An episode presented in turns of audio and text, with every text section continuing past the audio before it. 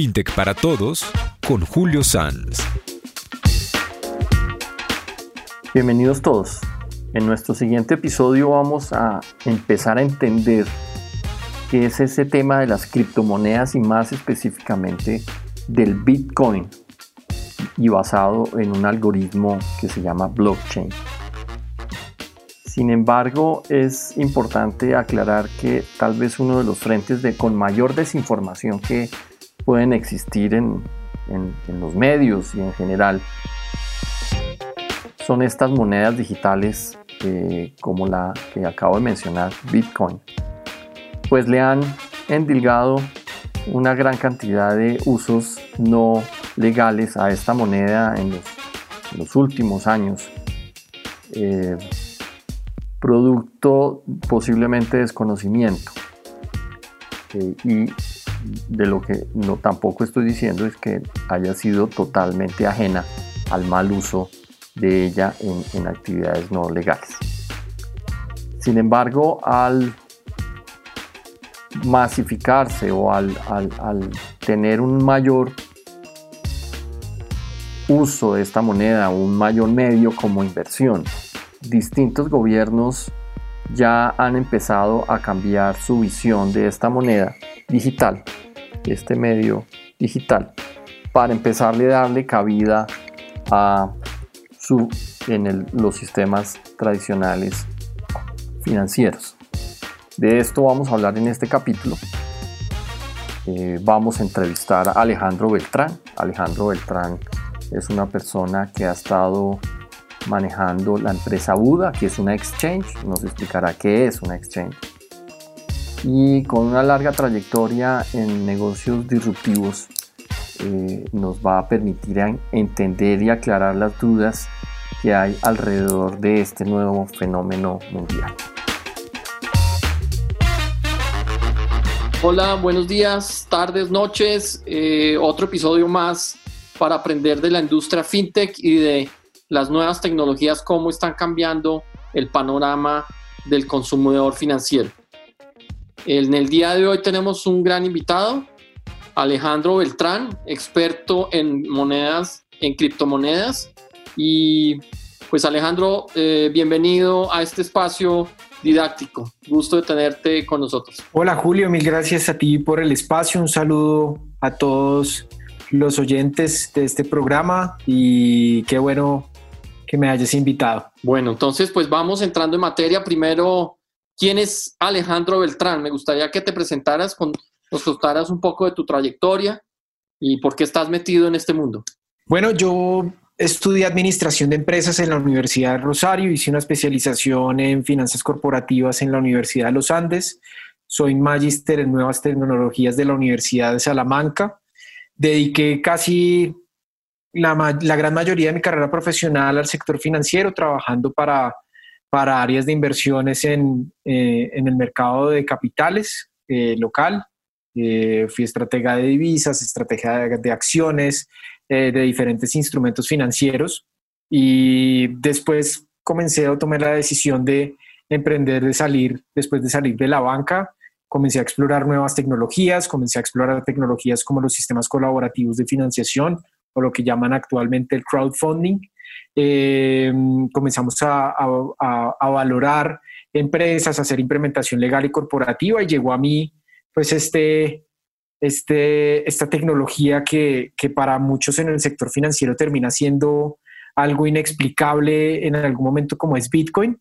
Eh, comencé a leer muchísimo más, comencé a tratar de explicarme desde la teoría económica por qué tenía sentido Bitcoin y, y un sistema de dinero digital descentralizado y la verdad pues a partir de todas las lecturas que hice tuve como una epifanía de, de fundar con, con unos compañeros de Chile lo que hoy es Buda.com en Colombia. Hoy pues soy, soy cofundador y soy country manager para Buda en Colombia. Actualmente también soy consultor para varios proyectos eh, con desarrollo blockchain, inicialmente pues con proyectos de acercamiento al sector público y mm, haciendo varias cositas. Soy docente de la Universidad del Rosario también para, para todos estos temas financieros y, de tecnología. Pues nada, felicitaciones. Sé que eh, ya eres una persona referente para estos temas, eres invitado a muchos foros para hablar de esto, has estado en distintos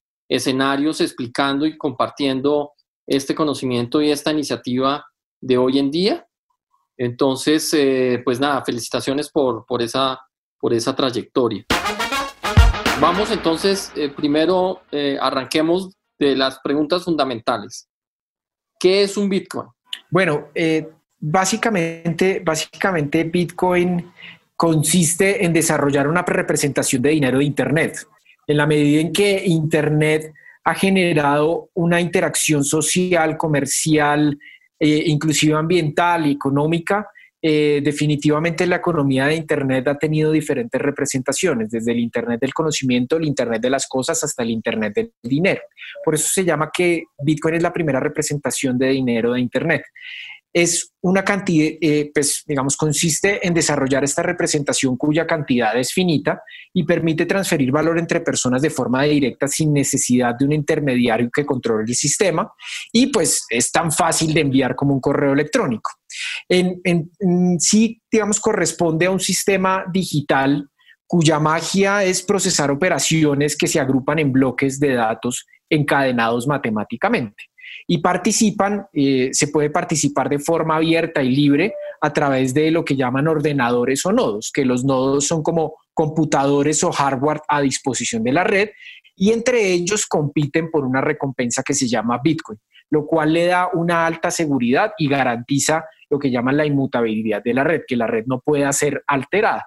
Para hacer la analogía al sistema tradicional, hoy en día el Banco Central emite dinero y lo distribuye a través de los diferentes bancos centrales. El Bitcoin es como una estructura totalmente descentralizada bajo principios matemáticos demostrados que permite extraer el dinero a través de soluciones matemáticas. Y ese dinero, ese dinero puede ser representado ya sea como una reserva de valor, como un medio de pago o como otro tipo de medio en el cual opera el dinero común y corriente.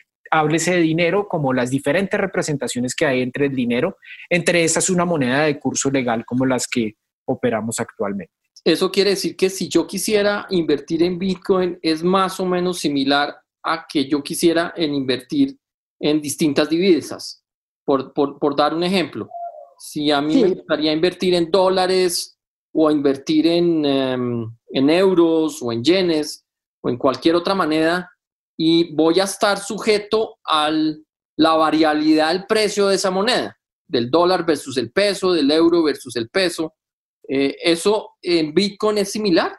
Yo invierto en Bitcoin y voy a, voy, digamos, me voy a enfrentar a las volatilidades de, de, de esa moneda. Tiene características similares, entre esas también muy similares a lo de los commodities como el oro. Digamos, el oro es un activo escaso es un activo regido por oferta y demanda y pues eh, esa oferta y demanda determina el precio.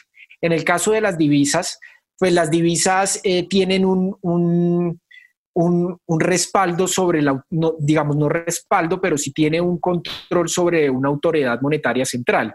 En el caso del oro, pues obviamente hay diferentes negocios alrededor del oro y el oro es regulado en diferentes países, pero se, se asemeja más al oro porque es un activo escaso, es, una, es un número finito, no va a haber más de 21 millones de bitcoins y pues lo que llaman emisión en el mercado monetario, en el mercado de, divisas, pues acá se llama eh, minería o extracción, un poco haciendo la analogía al oro pero tiene esas características de oferta y demanda. Por ende, eh, su, la volatilidad que comprende los diferentes mercados en cuanto a Bitcoin va a ser muy similar a las de las divisas. E, evidentemente siendo un mercado en maduración, obviamente no tan líquido como puede ser el dólar o como puede ser el euro, pero eh, con las mismas dinámicas de mercado eh, en cuanto al análisis técnico y fundamental se refiere. Muy bien.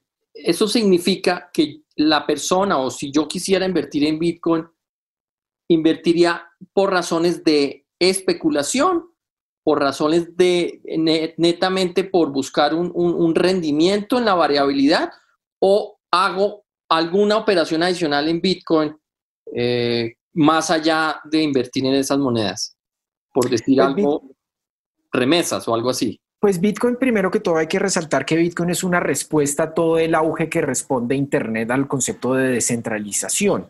partiendo de la base que, que de esas, esa es la esencia de Internet en, en, el, en el, momento. Y lo que quiere o lo que pretende el, el eh, Bitcoin en, su, en su dimensión es que la gente entienda que la descentralización en una economía o en la era digital es tan esencial no solo desde la base del dinero, sino desde la base de la privacidad y desde la base de la confianza.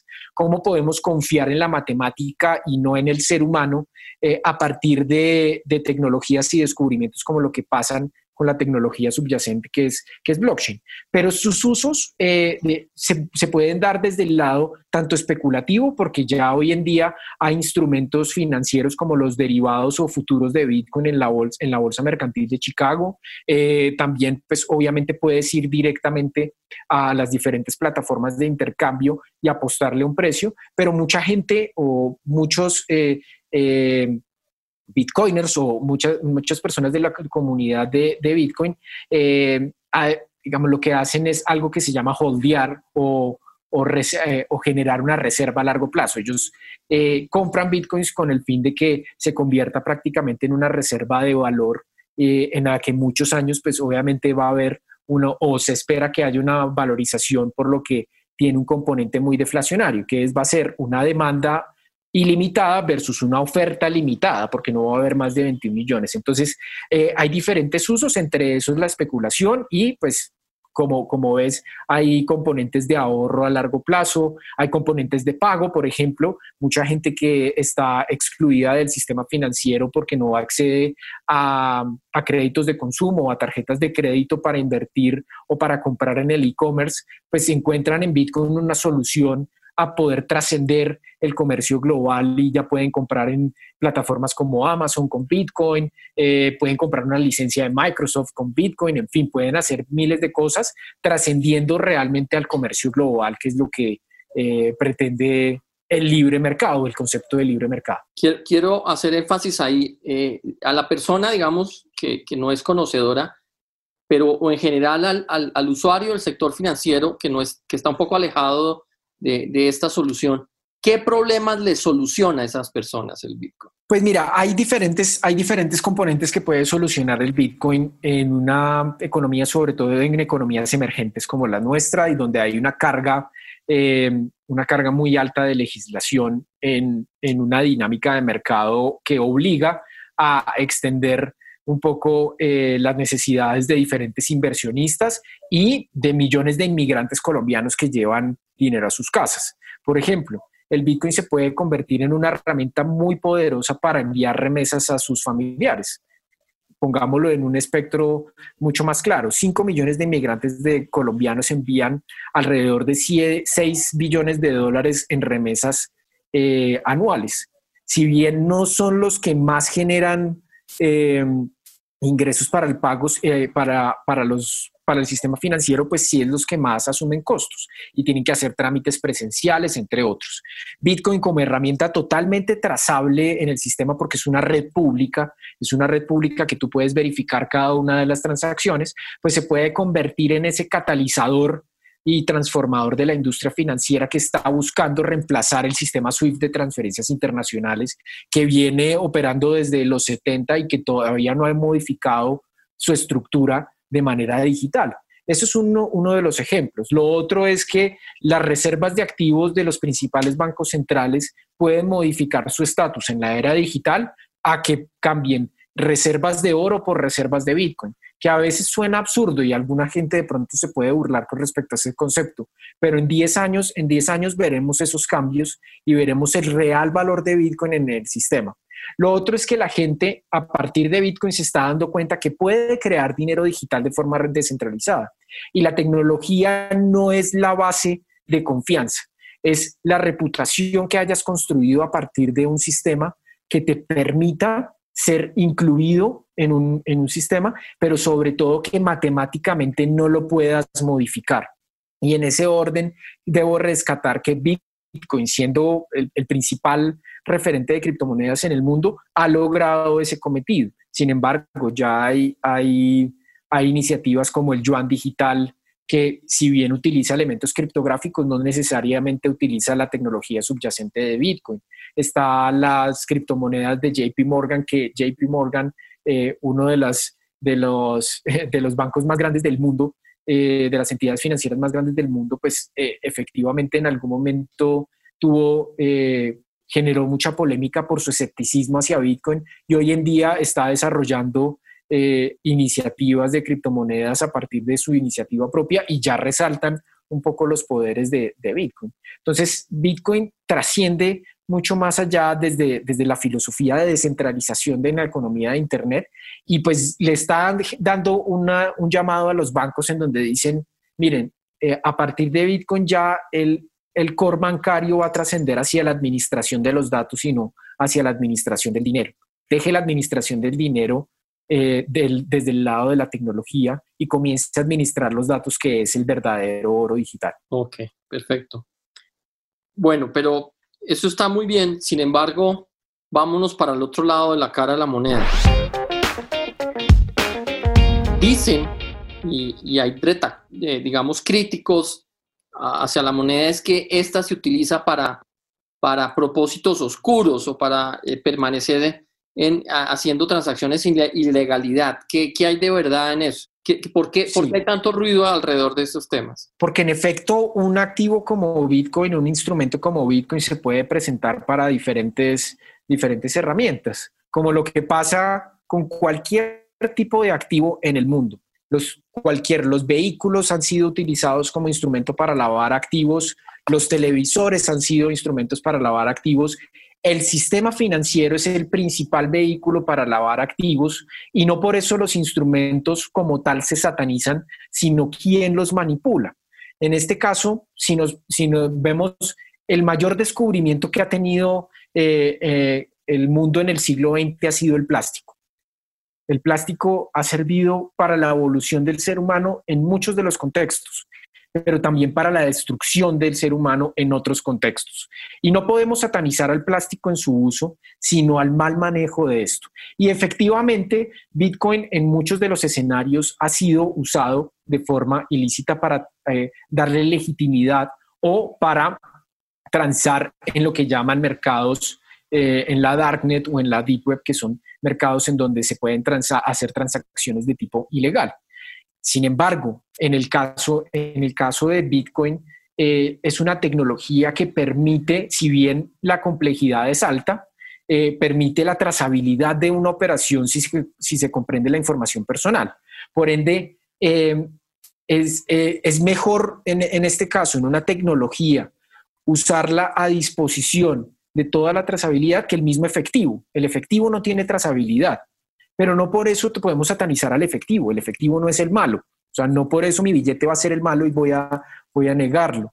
Por el contrario, lo que hay que hacer es tratar de digitalizar a las personas para generar mecanismos de transparencia y Bitcoin lo puede hacer porque Bitcoin se cataloga o alguna gente lo ha estigmatizado como un vehículo totalmente anónimo y hay que aclarar que no es un vehículo anónimo, no pseudo anónimo. Es decir, las son públicas, puedes ver en tiempo real cuántas transacciones están haciendo, cuáles son los destinatarios, pero eh, es un mercado en donde esas transacciones públicas, pues no sabes quién es el destinatario final a menos que le hagas trazabilidad y rompas el anonimato a partir de la información personal. Por eso las plataformas de intercambio se convierten en instrumentos muy valiosos para el sistema para poder eh, darle esa visibilidad y darle cara a las transacciones de Bitcoin. Eso es lo importante. Eso no, no, no, quita la realidad que Bitcoin pueda ser usado para transacciones ilícitas. Sin embargo, no es el instrumento, sino quién lo manipula. En la estadística, y para terminar con la respuesta, se ha comprobado que tan menos del 1% de las operaciones que se han asociado eh, con Bitcoin eh, han estado asociadas a una actividad ilícita. Por ende, eh, hemos visto que la herramienta, si bien se usa, pues es, es, es, poderosamente trazable y ya hemos visto miles de casos, el caso de Silk Road, caso del robo de MTGOX, el caso de Bitfinex, miles de casos en donde se ha resuelto de forma rápida por ser un vehículo trazable y público y con auditabilidad pública. muy, muy interesante. Eh, ven, y el Bitcoin se, se basa en esta tecnología blockchain, ¿cierto? Exactamente. Explícanos rápidamente, y yo sé que no es un tema fácil, pero ¿qué es esa tecnología?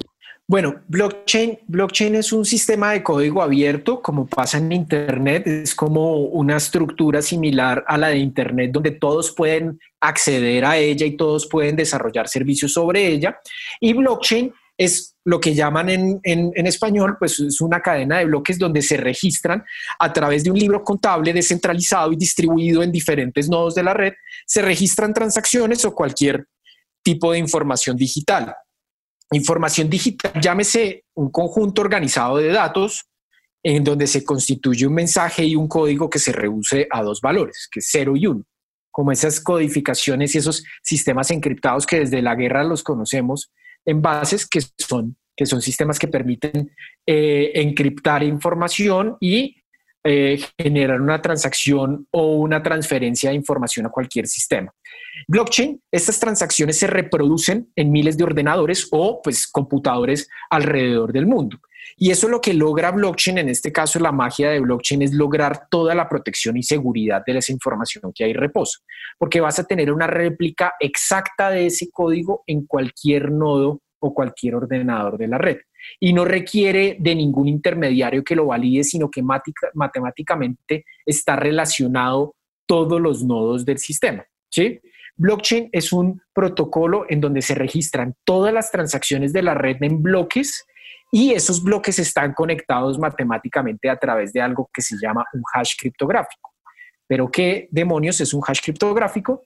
Un hash criptográfico es un algoritmo o una función matemática que permite transformar un mensaje en una serie de datos ilegible, aparentemente aleatoria, y solo con una clave privada puede transformarse en el mensaje original. Y ahí es donde viene la magia, porque ese hash, esa función matemática es extremadamente compleja. Y mientras se estén haciendo transacciones constantemente en esa red, pues va a ser muchísimo más complejo porque tienes que adivinar todas las operaciones matemáticas de más de millones de transacciones que se han hecho en la red, lo cual es bastante difícil.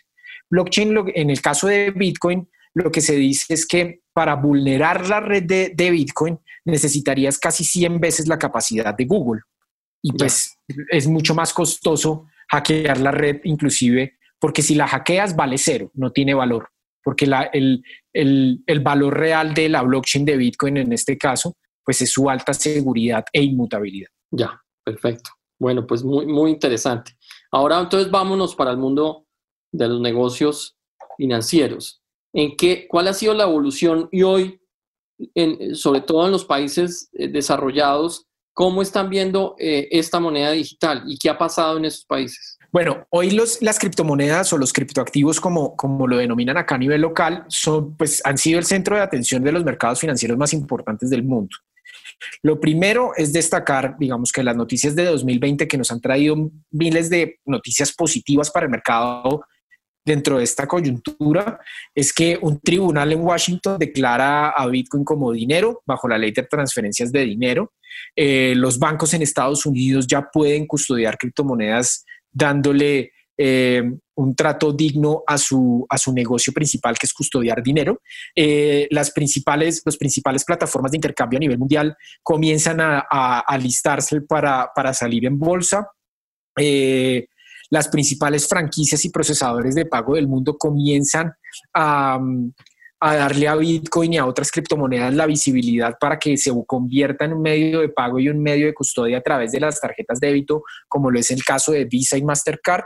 Se comienzan a hacer operaciones de comercio exterior en el caso de las exportaciones e importaciones, eh, en el caso de, Latinoamérica entre Argentina y Paraguay. Eh, em, Bitcoin pues ya comienza eh, a ser el centro de miles de operaciones y no solo Bitcoin, sino criptomonedas eh, eh, de toda índole, como pueden ser centralizadas en Ripple, que pretende, pretende sustituir el sistema de SWIFT de, de, transferencias internacionales. Por ejemplo, en el caso de una plataforma de intercambio en México, ya, ya con este sistema de Ripple ya casi tiene, casi tiene el 10% del market cap de remesas en todo México. Eh, definitivamente, pues ya comienzan a ser el centro de atención. Se lanzan el 2017 los futuros sobre Bitcoin. Hoy en día los futuros sobre Bitcoin alcanzan un, récord máximo de transacciones en contratos. Eh, las principales empresas que cotizan en bolsa de Nueva York comienzan a, generar fondos para, para invertir en estas criptomonedas. Ya vuelve a recuperar su precio Bitcoin eh, ya está por encima de los 12 mil dólares. Si fuera, si fuera una moneda de curso legal, que no, no, ha sido catalogada en ninguna parte del mundo como una moneda de curso legal, lo cual es muy normal, tan solo en, en, en, Alemania y Japón y, y, Malta son, son un medio de pago declarado ya oficial. En el, en el caso de Estados Unidos, en Nueva York es un instrumento financiero y en, el caso de Chicago es un commodity, tiene diferentes naturalezas jurídicas, pues si fuera una moneda de curso legal sería eh, entre la novena y octava eh, moneda por base monetaria, lo cual pues ya dice, oiga, algo está pasando en este, en este ecosistema. Eh, en el caso de las, de las economías emergentes, pues todavía siguen un poco al al margen de, cómo definir esa naturaleza jurídica y cómo asociarla y cómo eh, eh, integrarla a la sociedad de forma amigable, entendiendo un poco las preocupaciones, pero también eh, las imprecisiones y, el, y, el, desentendimiento de una tecnología que en el caso de países como Colombia, México y Argentina, pues ya son economías que representan, están dentro de los seis países en donde más se transan criptomonedas en el mundo. Entonces eso nos dice que algo está pasando, más allá de que algunos, eh, algunas instituciones o algunas personas piensen que de pronto no les gusta el modelo por, por, por, temas de control o por temas de, de, que siempre lo asocian o lo estigmatizan a una criminalidad, algo está pasando. Y la idea es, eh, la prohibición pues no es el, no es el recurso porque al final lo que fomentas es la clandestinidad y la informalidad. No puedes, no puedes eh, desconectar Bitcoin. Para desconectar Bitcoin tendrías que desconectar Internet. Y eso es, imposible. por decirlo en algún momento, imposible. Entonces, ese, ese, ese es un poco la, el panorama, las criptomonedas hoy en día son protagonistas y se han vuelto protagonistas aún más en medio de una pandemia y la crisis, donde han encontrado muchos inversionistas institucionales un resguardo para conservar el poder adquisitivo de sus recursos. Muy interesante. Y lo, entonces infiero lo que todo estás diciendo es que en, en un plazo no muy lejano, muchas operaciones hoy que se transan, digamos, bajo la visión de, de las operaciones tradicionales en el sector financiero se van a poder hacer a través de Bitcoin. Y eso cambia el panorama completamente. Es muy probable. Yo no, yo no quiero ser el, el, esa, esa, persona que, que, te asegure esto, pero, pero sí cabe una, una o sea, muy grande posibilidad de que los bancos, y ya, ya lo están haciendo, Barclays lo está haciendo, JP Morgan lo está haciendo, Goldman Sachs ya está comenzando a, revisar todas estas operaciones, el mismo Scotiabank en Canadá ya tiene un laboratorio y, llegaron a la conclusión de que realmente eh, tienen que indagar mucho más en la tecnología de Bitcoin, más allá de la tecnología de blockchain, que tiene diferentes casos de uso. Lo cierto es que eh, el mundo está migrando hacia hacia este nuevo concepto que creemos que coexiste con el sistema tradicional no creemos que sea un, instrumento sustituto, sino un instrumento complementario que puede coexistir con lo que hoy conocemos del sistema financiero tradicional. Hoy en día ya hay soluciones digitales centralizadas que también suplen algunas necesidades, pero las virtudes y, filosofía de Bitcoin y la estructura tecnológica de Bitcoin va a, dar de qué hablar y va, a ser partícipe de muchos de los, de los nuevos negocios que se van a dar en los próximos 5 a 10 años para el sistema financiero. Perfecto, súper interesante, muy, muy interesante. Bueno, llegando al caso de Colombia, ¿cómo, cómo, cómo ves eh, qué está pasando y qué, qué sería una solicitud al regulador?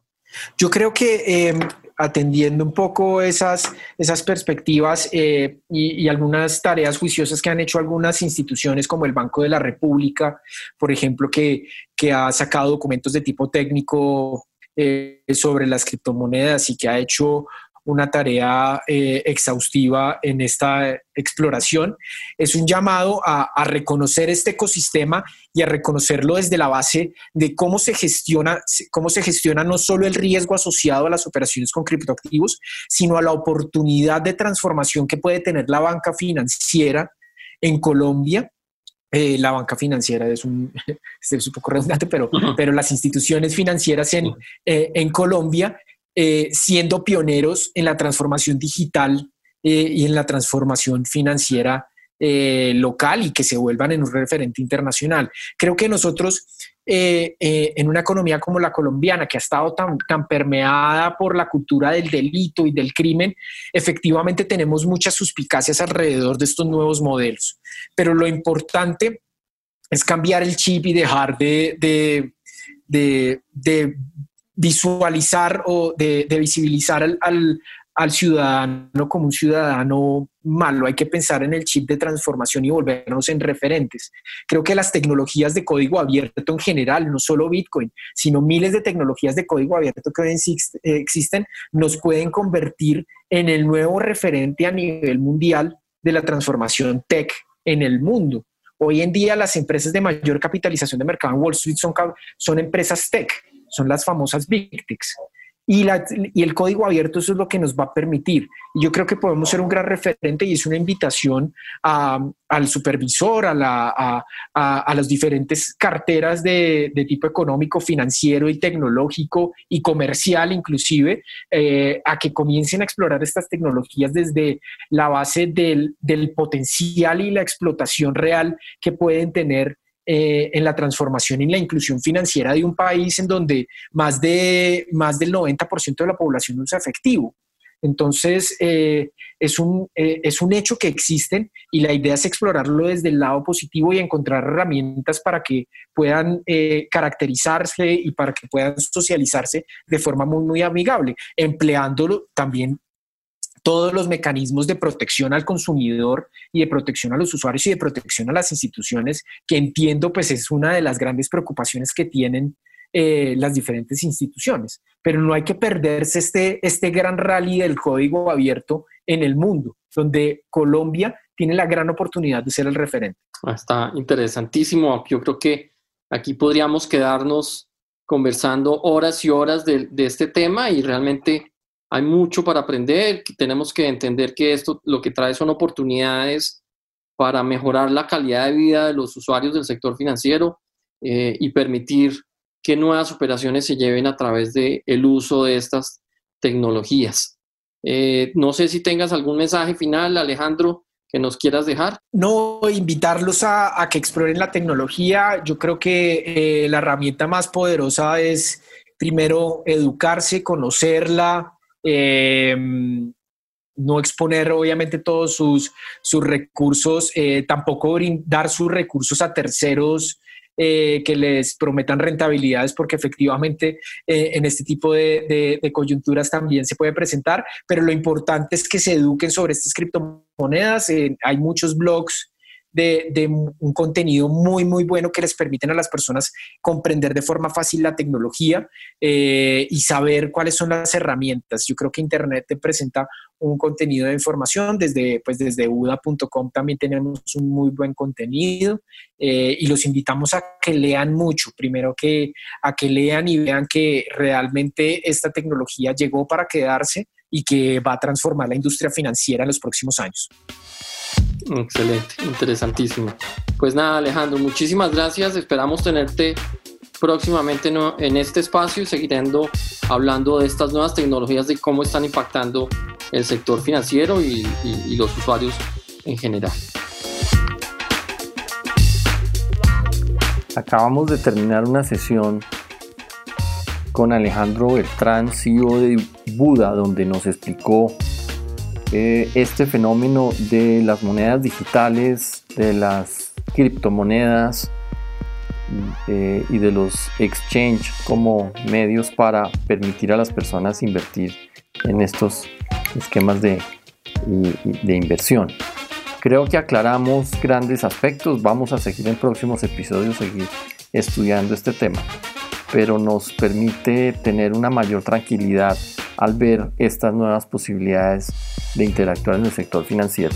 No solamente el Bitcoin y el blockchain van a servir para hacer inversiones, sino para poder hacer otra serie de, operaciones en el sector financiero muy, a, muy bajo costo. Gracias Alejandro por aceptar la entrevista. Mi nombre Julio Sanz Galindo, me encuentran en LinkedIn, consultor en temas de estrategia fintech.